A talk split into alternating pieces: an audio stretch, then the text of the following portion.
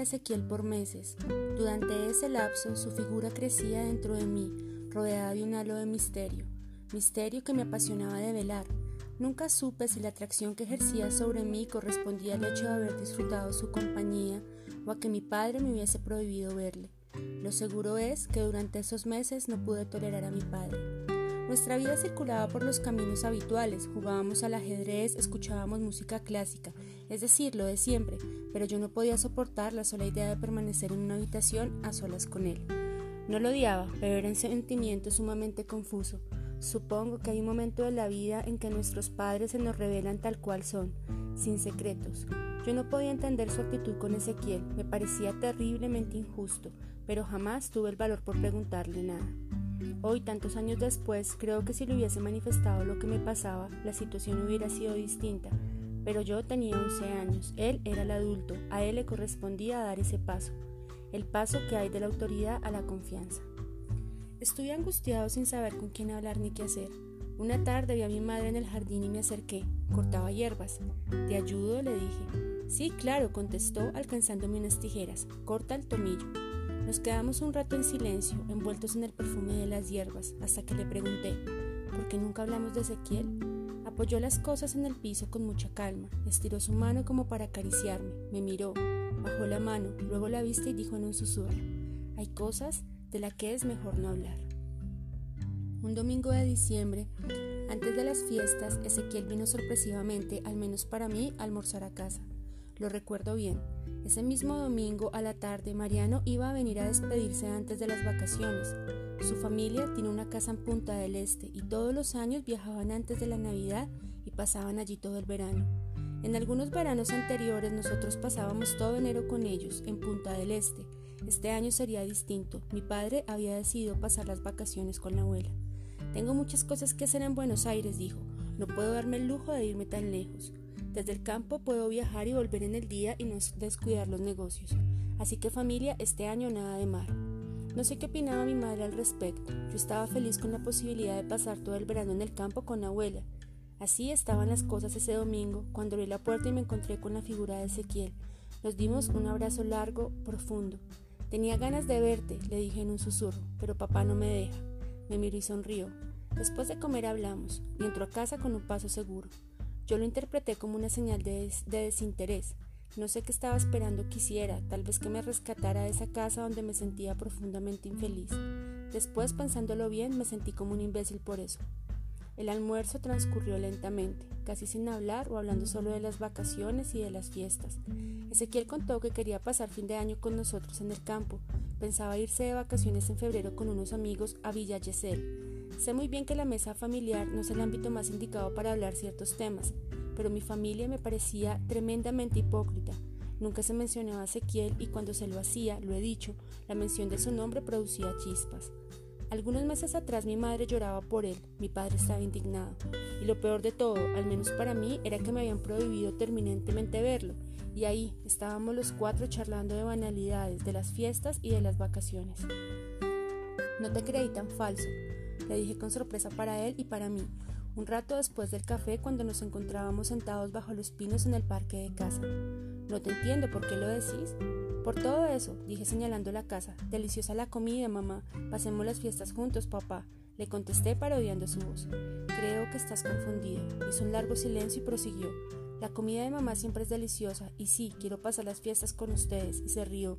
Se rió muy fuerte y a mí me indignó. Pero a mí no me dejan verte, nunca te nombran y si lo hacen no es para nada bueno. ¿Me vas a decir que no te das cuenta de eso?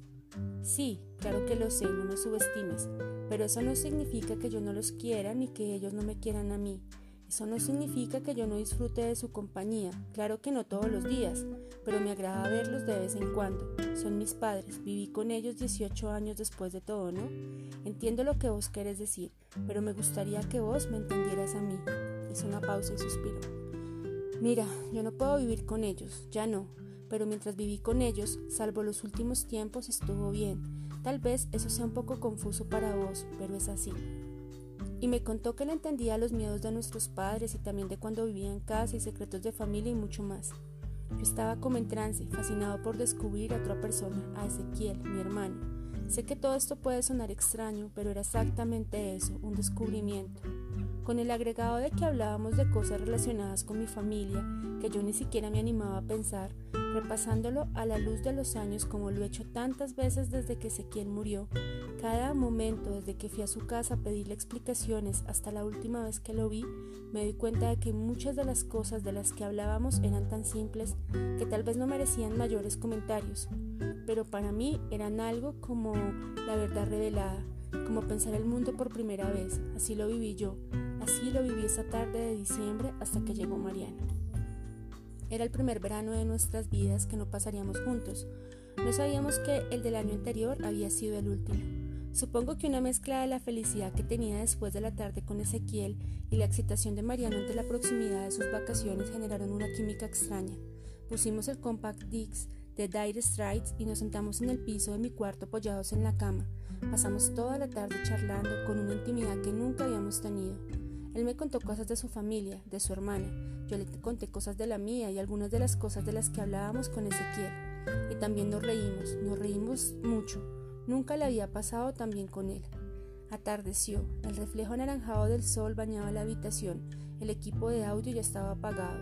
Estuvimos un rato en silencio y Mariano me contó que estaba enamorado de María Eugenia, una compañera nuestra desde el jardín de infantes, algo que jamás hubiera sospechado, ni que estuviera enamorado de María Eugenia ni de nadie.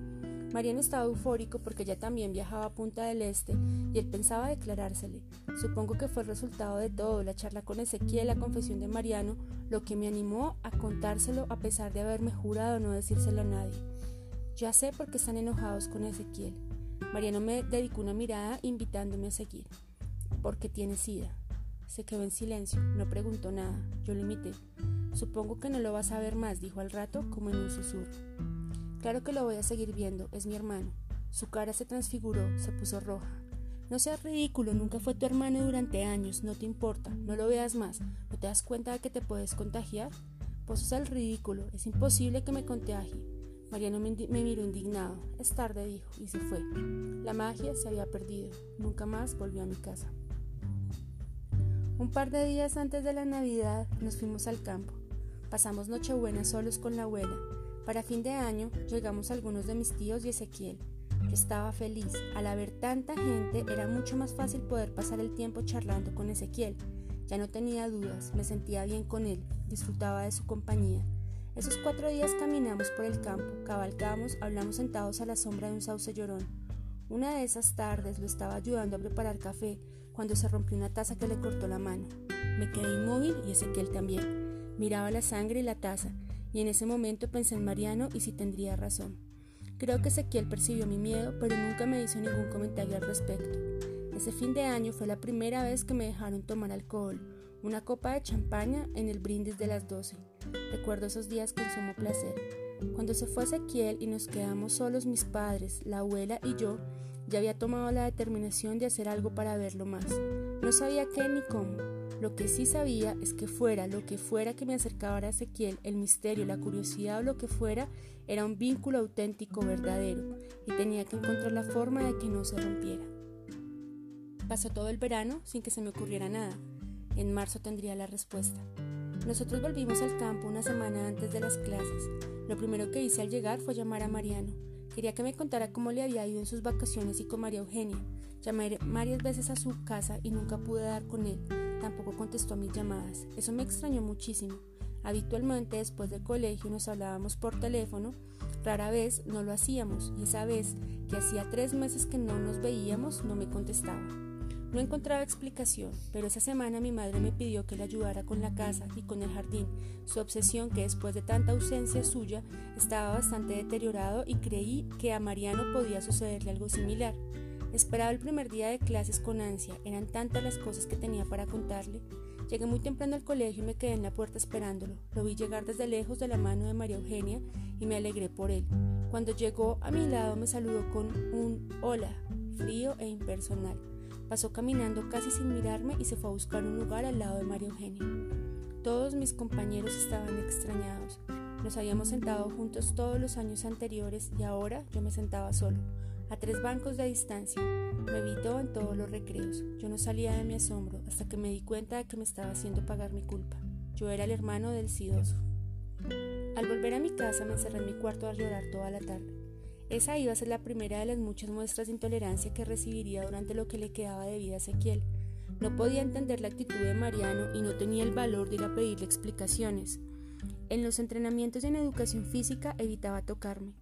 El hecho de pensar que lo vería ignorarme durante todo el año escolar, los entrenamientos de rugby y el colegio secundario, en el colegio que habían estudiado nuestras familias desde el jardín de infantes hasta el secundario, nuestros padres formaban parte de la asociación de exalumnos, me partía el alma.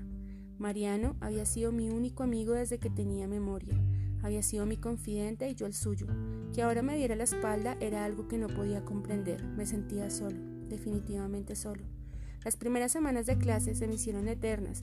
El hecho de pensar en estar sentado solo y pasar los recreos sin Mariano me angustiaba profundamente.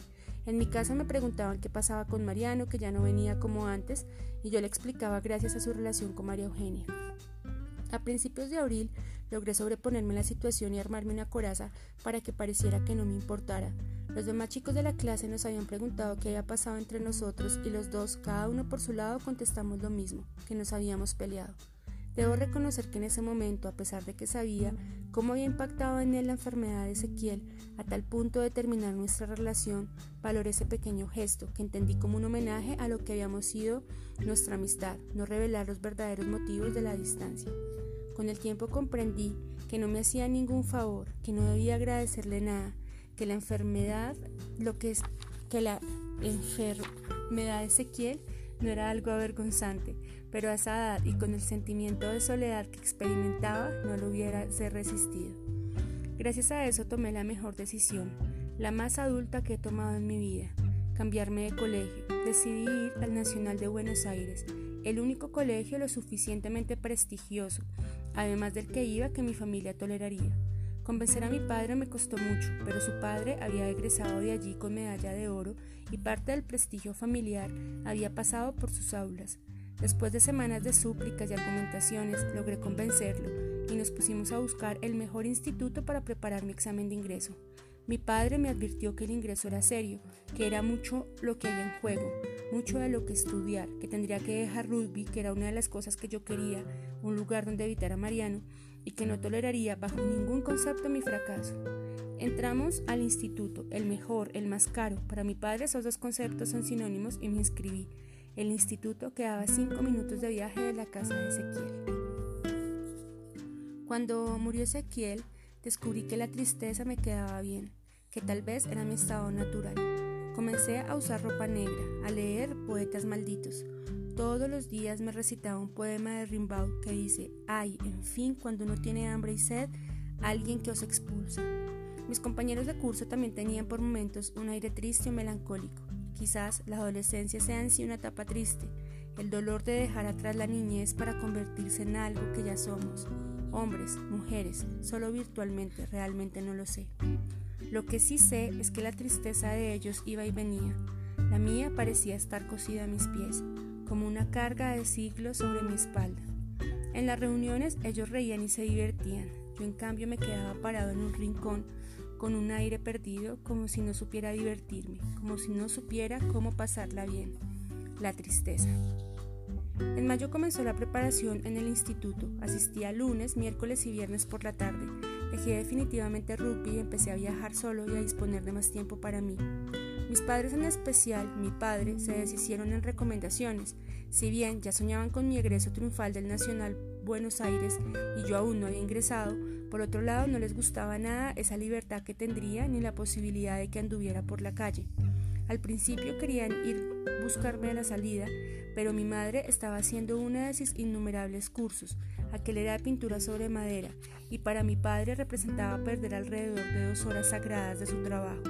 Cuando se dieron cuenta que no había otro remedio, accedieron a dejarme viajar solo. Lo que yo quería era alejarme lo más posible de San Isidro, evitar la posibilidad de cruzarme con Mariano y que ésta me ignorara. Para mí el instituto fue un enorme descubrimiento, el primero de todos los que vendrían después. El hecho de encontrarme con tantos chicos de mi edad, de distintos sectores sociales que vivían en distintos barrios, esa cosa en definitiva tan insignificante para cualquier otro chico me maravillaba. No teníamos mucho tiempo para charlar.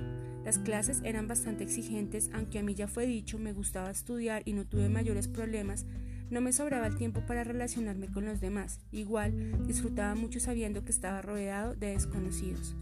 Pensándolo ahora, veo que era más mi temor al desengaño luego de lo que había pasado con Mariano que otra cosa. Si no traía amistad con ninguno de los demás, no fue por falta de tiempo, sino por miedo. El 21 de julio, al comienzo del invierno, Ezequiel tuvo la primera crisis de todas las que tuvo durante su enfermedad. Enfermó de neumonía. Estuvo bastante delicado. Diez días de internación de los que salió con la prescripción de tomar AZT y sin trabajo. Ezequiel trabajaba en un estudio de diseño gráfico desde hacía dos años. En el momento de la internación en su trabajo se enteraron de su enfermedad y lo echaron, argumentaron razones presupuestarias. Ezequiel no les creyó, después de la experiencia con Mariano yo tampoco. Unos días después de la salida de la clínica de Ezequiel, vino la abuela a casa a charlar con mi padre. La abuela quería que papá se llevara a Ezequiel a trabajar a su oficina.